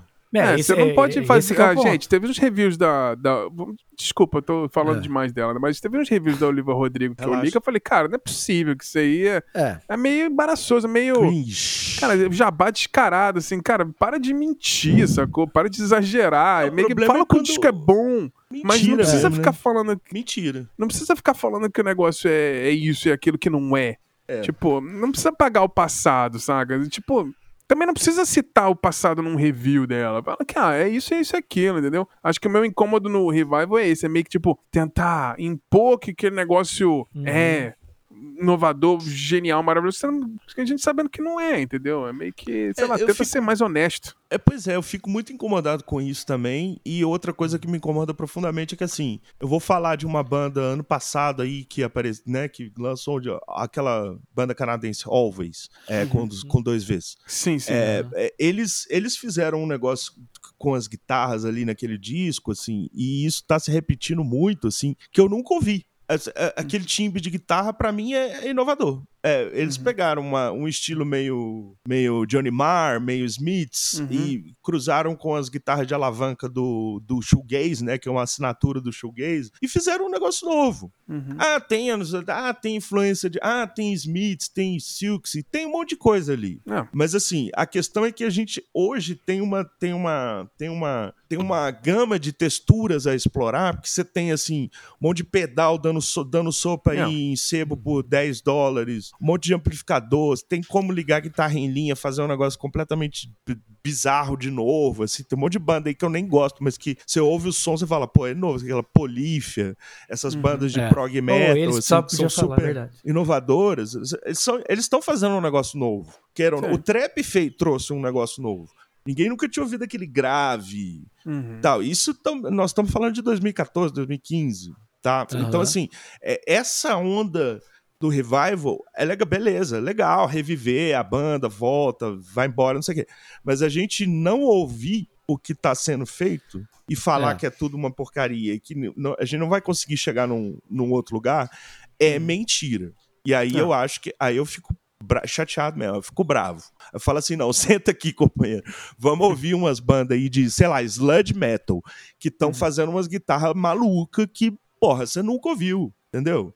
Não tem tanto é. tempo assim de guitarra, de baixo. Olha a quantidade de coisa que dá para fazer num instrumento igual baixo, que é um instrumento que tem 70 anos de existência, né? Porque ele surgiu para as bandas DJs não precisarem ficar carregando aquele negócio gigantesco que era o contrabaixo acústico. Então, assim, uhum. são instrumentos novos, são linguagens novas. É, se a gente for comparar com cinema, cinema então tá fudido, né? Porque tem mais de 100 anos de cinema. A gente uhum. não tem nem 100 anos de rock para decretar a morte do rock e o fim da música. É. Eu acho que o lance é, tipo, as pessoas talvez esperem uma inovação muito chocante para um negócio que pau, é, explode, mas não dá mais. Não tem como. É, é tipo, Rogério são mudanças, é, são, são, mudanças sutis, são é. nuances de, de uma uhum. guitarra que, pô, você pegou assim, pô, você consegue enxergar a referência, pô, Johnny Marr com o Silks e, uhum. e né, shoegaze, mas, pô, É, a assinatura é. dos camaradas, né? É uma, é uma inovação assinatura. ali dentro da nuance deles, né? É uma assinatura. Mas também fica difícil a gente ser deslumbrado com alguma coisa se a gente tá Sim. consumindo imagem o dia inteiro, né? Aí é. eu tenho um exercício que o Bruno Léo trouxe que é muito interessante. Pô, imagina ficar um ano sem celular, depois você vai ouvir os álbuns que foram lançados nesse ano que você não acompanhou nada. Vai cair para trás, cara. Se eu pegar a minha é. lista hoje do ano passado e for ouvir os 10 álbuns que eu coloquei na lista, eu vou cair para trás. Eu vou ficar o ano inteiro só ouvindo os 10 álbuns. É. Fala, Marcelo. Agora, no mainstream, o problema, o problema disso, Vini, é que você pode ficar um ano sem, sem ver o que, está passando ah, é. na TV e descobrir que no ano passado, sei lá quantos artistas fi, ficaram fazendo só tributo a outro Sim. artista. Isso, isso me incomoda um pouco, porque assim, eu acho que, meu, faz primeiro a sua caixa, sabe? Sua lata de CD, sabe? Uhum. tô, tô, usando Cria exemplos sua. muito físicos. Crie primeiro, né? Dizia o Raul Seixas antes de ler o livro que o Guru lhe deu, tente escrever o seu. É, é, porque assim, ok, eu, eu acho é muito bonito que se homenageie a Gal Costa, mas ela morreu nesse ano. Esse é, ano. Foi em 2023. Cara, tem muito show em homenagem a Gal é, eu, eu, eu tô achando isso muito jogo ganho para claro. artistas novos. É, cara. É, eu falei, vai no safe, né? É, ó, então. O que, que tá então, tá funcionando? Cara... É igual publicidade, tipo, ó, estão fazendo automação de post de Instagram. A gente precisa fazer também. É. é. Entendeu? E veja, Pô, veja ó, bem. Tem uns artistas fazendo curso aí, Ringstar. Ah. Você é um Beatle? Foda-se, tem que fazer também. E, e, e veja bem, eu, eu, que, eu, quero, caro ouvinte, eu não, eu não quero que isso pareça que eu tô, é, sabe, execrando um, um, determinados artistas. É, vem dois na minha cabeça, mas eu não quero falar. É, mas assim, é, é, é, sei lá, eu acho que espera um pouco, talvez, talvez é, é, a gente precisa curtir um pouco o luto, sabe? Mas é, é isso, cara. É, é, é o clique, porque assim, é. a, a, aí eu vou dar nome, então você não quer dar nome, eu vou dar nome. A questão da Marina Senna cantando Gal Costa, por exemplo, uh -huh. foi uma questão assim, não dá, nenhuma cantora que eu conheço consegue aquele agudo que ela fez no que a Gal faz acompanhando uh -huh. a guitarra do meu nome é Gal, tá? Isso aí é. que fique registrado. Segundo ponto, hoje em dia, todos os cantores, isso não é nenhum demérito à Marina uhum. Senna, afinam o vocal depois, na pós-produção. Uhum. Tá? E é. isso significa que você não ensaia tanto quanto você ensaiava antigamente, você não toca ao vivo tanto quanto você tocava. Então, nenhum é. cantor, nenhum guitarrista, nenhum músico vai se apresentar ao vivo de uma forma como era.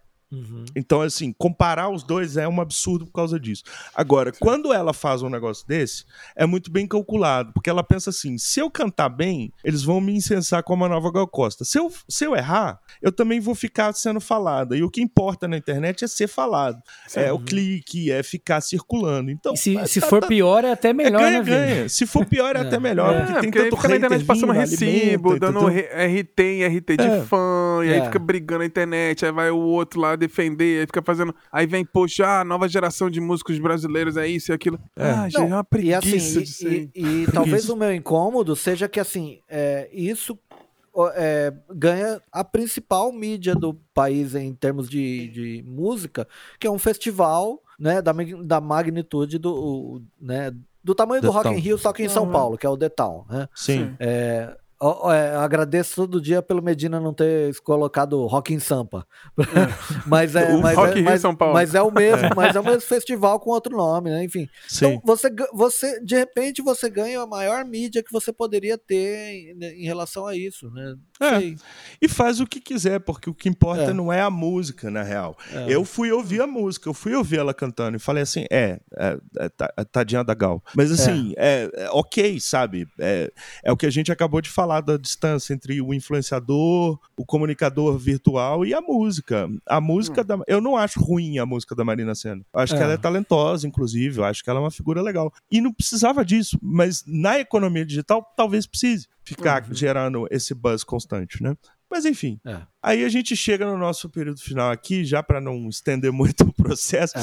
Vamos cada um fazer a nossa listinha, apresentar aí pra galera nossas listinhas dos 20, é, dos 20 últimos anos aí, nossos álbuns preferidos. Eu não limitei, botei lá de 10 a 15, eu mesmo fiz uns 20 aqui. Mas vamos começar com você, Bruno. Bruno, Léo, já tá lá. com a listinha pronta. Já tô com a listinha pronta. Na verdade, eu botei alguns. Eu botei 15 algumas menções honrosas, assim, fiquei pensando. Eu tentei fazer meio de cabeça, assim, não fui muito uhum. pesquisar. Tipo, ah, deixa eu ver aqui umas listas pra ver se eu lembro de alguma coisa que passou. Mas não. Eu fui no, no feeling e vamos nessa. Eu acho que. Boa. É, dos, eu, eu botei o. Eu tentei botar de 2000 pra cá, mas eu tentei botar de 2023 pra cá. Mas enfim, teve um que abaixo de 2003, mas tem, não tem tanta coisa tão antiga, não. As coisas uhum. talvez mais antigas, seja ali 2006, 2007. Vamos lá. É, 20 pra anos, mim, 20 e poucos. É, pra mim, assim, o Next Day do David Bowie é um disco que eu amo de paixão, assim, clássico instantâneo dos últimos 20 anos. O Kendrick Lamar de Pink Butterfly, eu acho que é consenso. Uhum. É, o Bon Iver com o For Emma Forever Ago de 2007, eu acho esse disco assim, clássico, absoluto, absurdo. Foi até, tipo, o comecinho dele já chegou. É, é. um disco muito gravado, parece que foi gravado numa cabine na floresta e Mas soltou foi, ele o violão. E é isso aí, foi bicho. É um disco isso, foda, né? né? É. o Folklore da Taylor Swift, eu acho que é um clássico absoluto. A gente vai lembrar daqui a uns 20 anos o que, que foi a pandemia, e para mim é o disco definitivo da pandemia. Uhum. dentro do, do mainstream, não a Fiona Apple, no caso.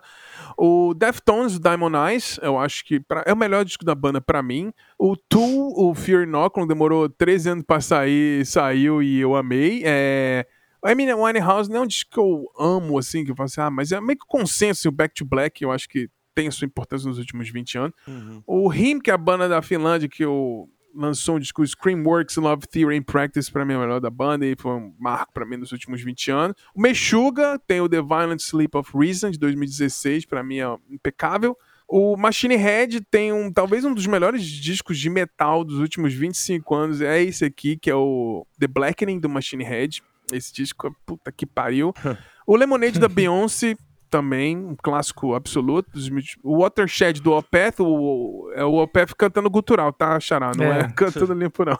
Você é vê como é que mais. são as coisas, né? É, o Gojira, o Magma, de 2016, o Rush, o último disco da banda para fechar o boteco de 2012, o Clockwork Angels, eu acho impecável. E os é, menções honrosas, o Christian Engage com o álbum titular de 2009, eu amo esse disco, e o Kirei do Radiohead, vou botar aí como é, consenso hegemônico Boa. aqui pra falar assim, pô, tu fez uma lista não botou o Radiohead, é foda, mas deixa eu botar. Não colocou o Blur, é. cara, pô. É, não é, botei é. o Blur. Eu acho que o Blur nos anos 90 eu gosto mais, dos anos 2000 tá, pra tá cá. eu também, tanto, eu também.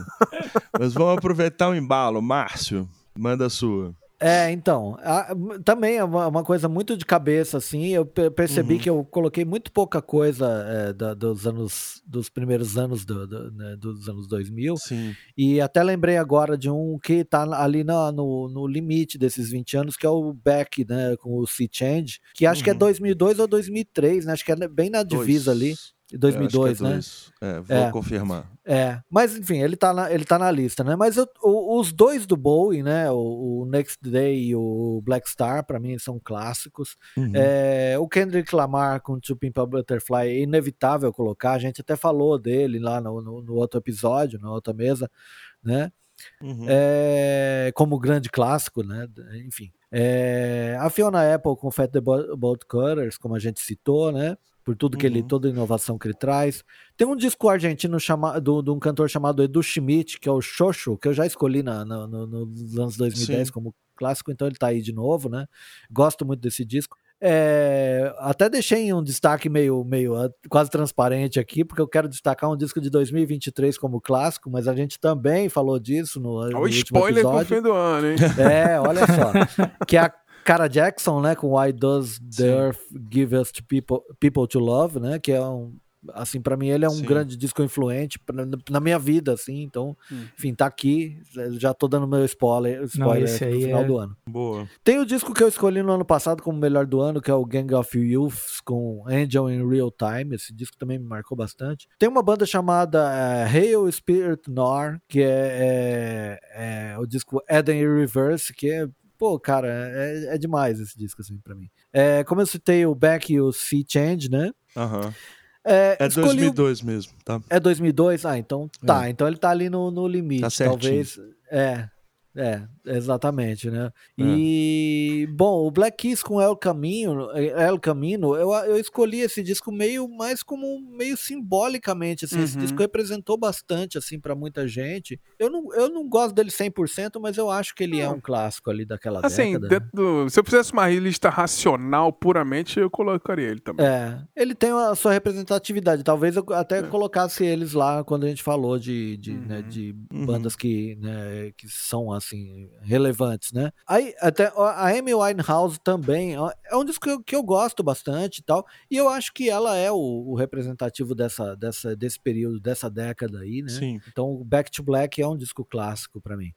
Tá. É, e eu escolhi alguns nacionais, né? O Jair Naves, com o disco que tem um nome extenso demais, e você se sente numa cela escura, planejando a sua fuga, cavando o chão com as próprias unhas, que é de 2012. É, o Jair Naves tem uma, uma, obra muito característica, assim. Quem, é difícil até gostar dele, mas assim, quem gosta, gosta bastante mesmo. Uhum. É, o Pullovers, com tudo que eu sempre sonhei, eu acho que esse disco é, é ele, ele assim, quem descobrir ele, assim, ele, ele tem coisas muito interessantes, muito... A banda acabou depois, de tão forte que esse disco é. é o Lestix também, com o Aos Abutres, né, um, um, um, disco que dá pra ouvir sem pular faixa. Tudo banda meio indie, uhum. assim, né. Uhum. É, o Violins com o Direito de Ser Nada, é, e coloquei o Planet Ramp com Jardineiros, que eu acho que é o melhor da carreira Boa. deles, assim, eles voltaram com tudo. Então, enfim. Concordo, é, concordo é, com o relator. Eu Sim. acho que é, é, já é um clássico. Boa. 100%. Boa lista.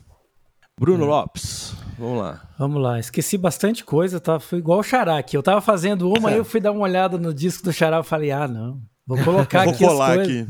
Não, vou... Falei, vou colar aqui. Não, é, é, que assim, eu comecei fazendo uma coisa, mas depois eu acabei fazendo outra. Primeiro eu vou começar dando destaque pro Mr. B com Actual Size de 2001, que foi o disco que o Rich Colson entrou. Uhum. E é bem importante porque eles, eles têm uma formação bem, bem concisa, né, cara? Sempre foram os quatro ali, até antes do Pat Thorpe, que é o baterista, falecer. E então o Rich Coates entrou e ele, além de ser um guitarrista, ele canta também. E aí ficou aquela coisa, ele e o Eric Martin, Eric, Eric Martin cantando. E ficou maravilhoso. Então o Actual Size aqui de 2001. Eu não sei se 2000 entrava ou não, mas eu coloquei o Bon Jovi com o Crush aqui porque eu preciso colocar Bon Jovi em algum lugar, então vai entrar o Bon Jovi aqui. o último disco bom dele. Claro. É. é, depois ficou vários, vários, várias apenas singles bacanas, né? Os discos assim é. ficaram mais fracos. Eu trouxe aqui um disco que talvez as pessoas não gostem muito, mas eu acho que ele é muito importante porque a banda foi buscar depois, que é o Green Day com Warning de 2000, porque ele mudou um pouco o que era o Green Day. O Green Day era aquela banda punk, né? Um, dois, três, quatro, vamos uhum. que vamos, e uns uhum. refrõezinhos bacanas. E ali no Warning, a banda já começou a dar um direcionamento diferente, que depois foi acabar a fazer o ópera rock do American Idiot, então acho que é um disco importante para esse momento. Sim. Trouxe aqui também o disco que o Xará vai lembrar bem, que deveria ter sido o último disco dessa banda, bom, que é o Brave New World do Iron Maiden, né, que realmente é um disco incrível, a banda voltou ali é, na melhor forma possível, Bruce Dixon, né? Nosso Bruce Dixon aí, influência, como vocês falaram, infelizmente. é. Eu trouxe um vai disco. lançar um disco novo chamado Mandrake Project. Puta, a capa Eita. do disco é horrorosa. É uma das coisas mais feias que eu já vi na Não minha vida. Não deve ter sido o Derek Higgs que fez, né? Não, a foto dele. Parece. Parece. É uma foto dele, parece tipo posta daqueles filmes de caça-tesouro do Nicolas Cage. Puta, aquele filme é, é bom. quem tivesse, quem for antigo, tivesse filme em CD, em DVD, você consegue fazer uma caça ao tesouro pelo menu. Não sei se você lembra disso, cara. É bem legal. Esse filme do Nicolas Cage aí. Vamos Não, lá. Brave New World, é, realmente. É. A banda podia ter acabado lá. Aí tá é, fechando então, benzaço. Mas aí, se você quiser ouvir ainda o Iron Maiden em um bom momento, escuta o Brave New World. É. Aí, assim, uma banda que é incrível. Eu ia falar do Creed, mas eu prefiro falar do Alter Bridge, que é uma derivação do Creed, né? Com One Days Remains de 2004, que tem o Miles Kennedy cantando pra caralho. Enfim, tudo que o Creed não foi, o Alter Bridge com certeza é. E continua sendo. É, eu trouxe aqui um disco que o Xará também gosta bastante, apesar de não ser um disco de estúdio, eu acho que ele é um, um brilhante, um dos melhores discos ao vivo que eu já ouvi, que é o Laura Pausini Live em Paris de 2005, uhum. que é assim, a mixagem desse disco é, é pornográfica, assim, você coloca no Xvideos, é essa música que toca lá, que é foda demais. é impressionante. é, eu trouxe aqui também o Panic! at the Disco com Pretty Odd, eu não trouxe os discos famosos deles, mas eu fiz questão de trazer aqui o Pretty Odd de 2008, porque como eu tenho aqui três amigos, companheiros que são fãs de Beatles. Esse disco foi teve a mixagem, a pós-produção toda feita lá na, na Abbey Road, então assim, é incrível, oh, vale muito a pena. Boa. Eu não poderia falar de um disco que eu fiz aqui, o Raio X também, que é o Six Degrees of the Inner Turbulence de 2002 do Dream Theater, que é maravilhoso, que saiu nesse, nessa década também e vale muito a pena ouvir. Eu não, colo eu não coloquei o, o nosso querido Sins from Memory, Character, porque ele é de 1999. 99. Senão ele estaria ah. aí também. O, é. Falando um pouquinho do metal nacional, só que em inglês, né? O Temple of Shadows de 2004 do Angra, que para muitos é o maior disco de metal, não só do Brasil, mas do segmento mesmo, né? Porque eles saíram ali uhum. do power metal e fez uma coisa muito mais eh, misturada com prog, enfim, é um belo trabalho da banda aí. O The Hush Sound, que eu já disse, né? Que, hum. que é a banda que tem uma das vocalistas mais incríveis, o Live Fines, de 2006. O Talismã com Cats and Dogs, que é um disco de hard rock obrigatório. O Place Vandom, que é uma banda de hard rock que o, o nosso querido Michael Kinski fez quando saiu do Halloween e falou hum. que não uhum. gostava mais de metal, ele começou a fazer hard rock e fez esse disco ótimo e agora ele voltou pro Halloween, graças a Deus, então ele é. Gosta de metal. Todo mundo tem boleto pra pagar, né? Exatamente.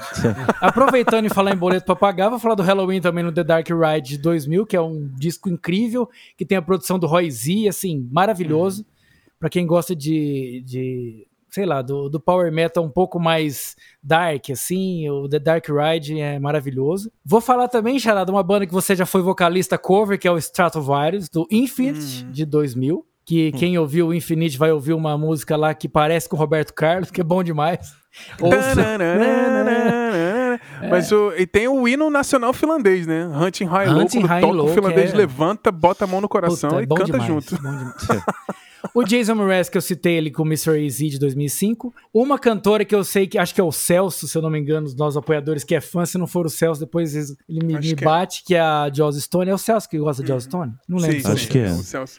É, ela lançou. Vai, o Celso o, vai curtir. Eu acho que é. O Mind, Body and Soul de 2004, que tem os maiores sucessos dela aí. O Paramore também, com Brand New Eyes. Não é o disco novo, mas esse Brand New Eyes ele carregou muita gente aí Uhum. Né, com essa, essa. Diferente um pouco do começo, quando saiu com o Crepúsculo, Bernie Wise trouxe novos novos fãs. Uhum. Eu esperei, eu achei que o Márcio ia falar, não sei porque eu não vi a lista dele. Pode ser que ele fale, pode ser que é. ele não fale, mas eu vou falar aqui.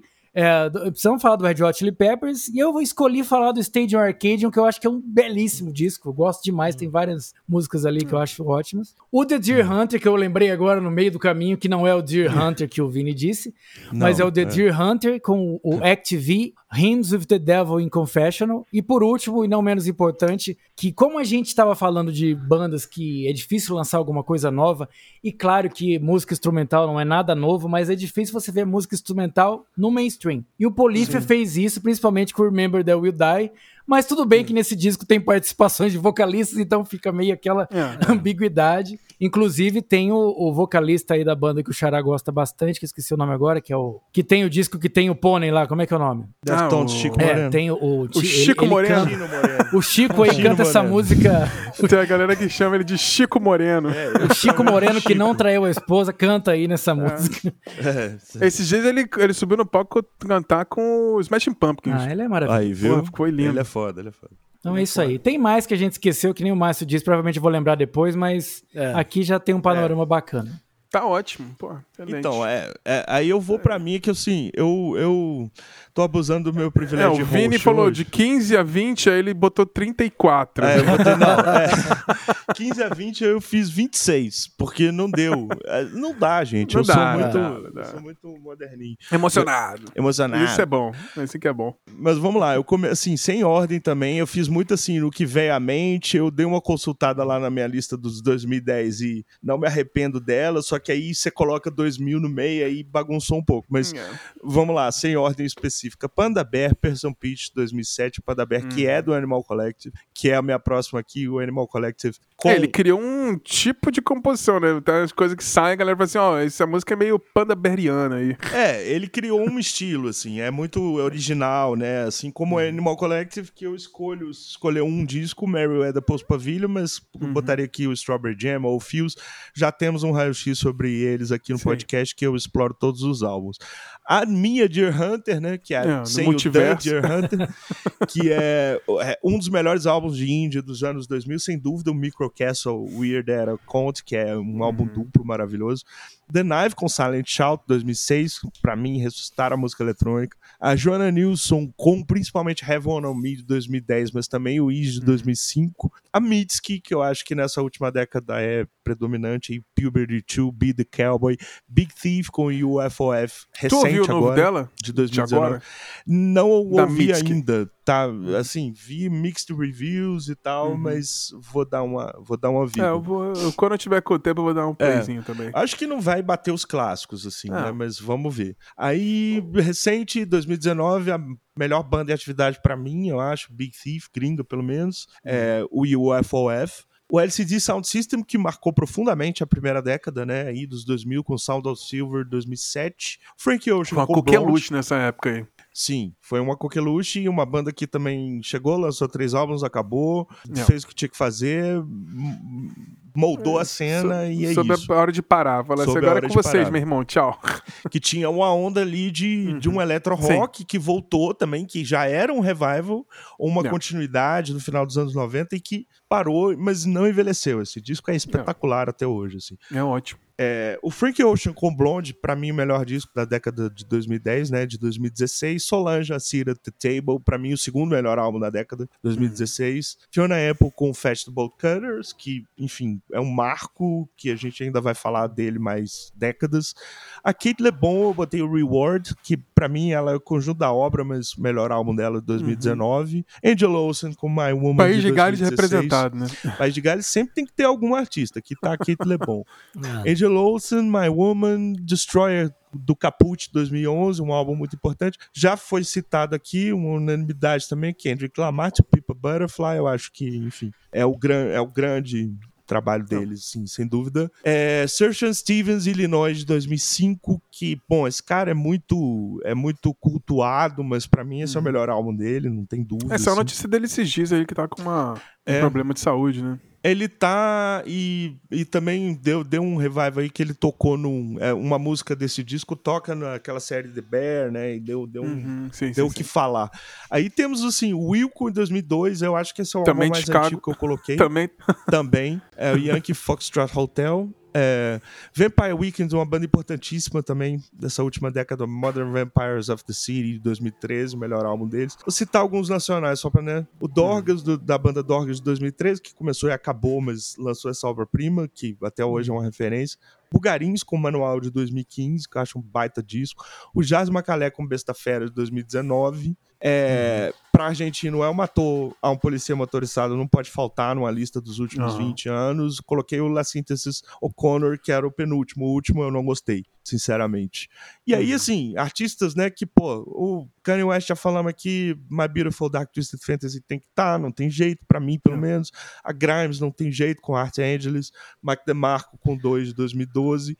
E o Tyler, The Creator, que, enfim, né, teve uma onda muito uhum. importante, não só ele, mas o Frank Ocean, todo mundo que veio ali da, do coletivo Odd Future. Mas o disco que eu escolhi foi o Flower Boy de 2017. Bom, só é, é isso. Eu nem demorei tanto, então uhum. não, não reclame que eu extrapolei os meus feats. Não, não foi nem pelo tempo, mas foi assim, foi tanta dica boa que podia, podia ter mais até. É, não, podia ter mais, é isso, assim, eu fiquei meio é. perturbado. Mas é não, isso, tá galera, assim, chegando ao finalzinho, queria fazer a, a última provocação para vocês. A gente pegou aquela tier list, né, que inspirou a criação desse episódio para xingar, se vocês quiserem xingar, quais, são os, quais são os problemas dessa lista ah, horrorosa. Eu posso começar aqui a fazer meu rant aqui. Porque tem vários. Esse, fiz, só pro ouvinte que também não tem ouvido, é isso. A Pitchfork fez os ah, melhores discos do. 200 melhores discos dos últimos 25 anos. Foi uma coisa assim, né? É, eu acho E aí a galera na internet, no Twitter, fez o tier list. Tipo, ah, qual desses é o all-time classics? Quais incredible albums? Quais é great stuff? Aí tem umas coisas meio tipo, ah, por que, que ele tá aqui nessa lista? Mas enfim. É. No all-time classics tem cinco discos e três são Radiohead. É. Aí tem o Two People Butterfly e o Gorillaz, né? É. Que é, tá, é. eu não sei se é old time classics assim. Aí no Incredible Album, aí é tipo basicamente. Sei lá, tem umas coisas que. Essa parte não me incomoda muito, não. O que me incomoda nessa parte aqui desses três primeiros de cima, é que, tipo, só vai aparecer a primeira mulher no, na terceira fila, assim, com a é. Bjork, né? E Bjork tipo, meio que, ah, beleza, só é. tem homem fazendo música, sei lá, Aí hum. tem, ah, beleza, no, no Great Stuff aí tem Bjork, tem Lana Del Rey, Aí beleza, Só. acabou. Aí tem um monte de, de. Aí tem, assim, Kendrick Lamar e Kanye West estão todos os discos aqui nessa parte de cima, né? É. Hum. Aí no, na minha rotação, aí tem uns discos meio que. Na, beleza. Aí tem, sei lá, Lauren Hill Arctic nessa Monkeys, parte. Né? Eu acho muito low, assim. É. É. é, o Flame Lips, ok, Lorde, ok, a Lemonade também tá meio aqui a e tal. que tá ali também. É, mas o que mais me incomoda nessa lista, tipo, por que que isso aqui tá na lista? Tem Solange, aí tem a Joanna Nielsen, tem o Ray of Light da Madonna. Eu falo assim, cara, o... É, é complicado. O, o twitteiro tem que, tem que acabar. Aí tem PJ Harvey lá também, aqui nessa parte. Assim, mas o que mais me espantou foi, tipo, o Moon Safari do Air tá aqui, assim, nessa parte. Por que, que isso aqui tá na lista? Acho Esse é aí 2000, pra mim foi ofensa né? pessoal. É. Ofensa pessoal. Mas assim, no geral, eu acho é. que. Meu problema com lista é, no geral, o que o grosso para mim não tem problema, mas quando começa a ranquear, aí tem muita nuance, tem umas coisas que meio que eu, me, me pega bem, assim, tipo, exatamente isso. Tipo, pô, é. só tem só tem homem fazendo música ex hum. excepcional nota 10 lá, eu acho meio estranho assim, mas tudo bem. É. É isso, né? Nas nossas listas, eu acho que tem uma diversidade melhor ali. Parece que foram Sim. três moleque punheteiro que resolveram pegar. Porque, porra, cara, três discos do Radiohead também ali no, no topo, né? É brincadeira essa hegemonia, assim. Eu só tenho esse range a fazer, na verdade. Eu acho que a gente. Nossa conversa foi muito mais sim, ampla. Sim. Ficar sim. falando de Radiohead, né? É, aí, é. Marcião. É, não, não, eu, eu, eu acho que eu, eu, concordo bastante com o que o Bruno falou e tô sem entender até agora o Ray of Light ali na, nessa lista, né, enfim. É, não tem muito o que falar, não. Eu, eu, acho que assim, como tem toda é, uma questão pessoal e tal, mas eu acho que se seguiu muito essa essa essa obrigatoriedade de ter o Radiohead é. é. Eu só não fico tão mais puto com essa lista porque eles não botaram o, o Strokes no All Time Classic e pra mim tá tudo bem.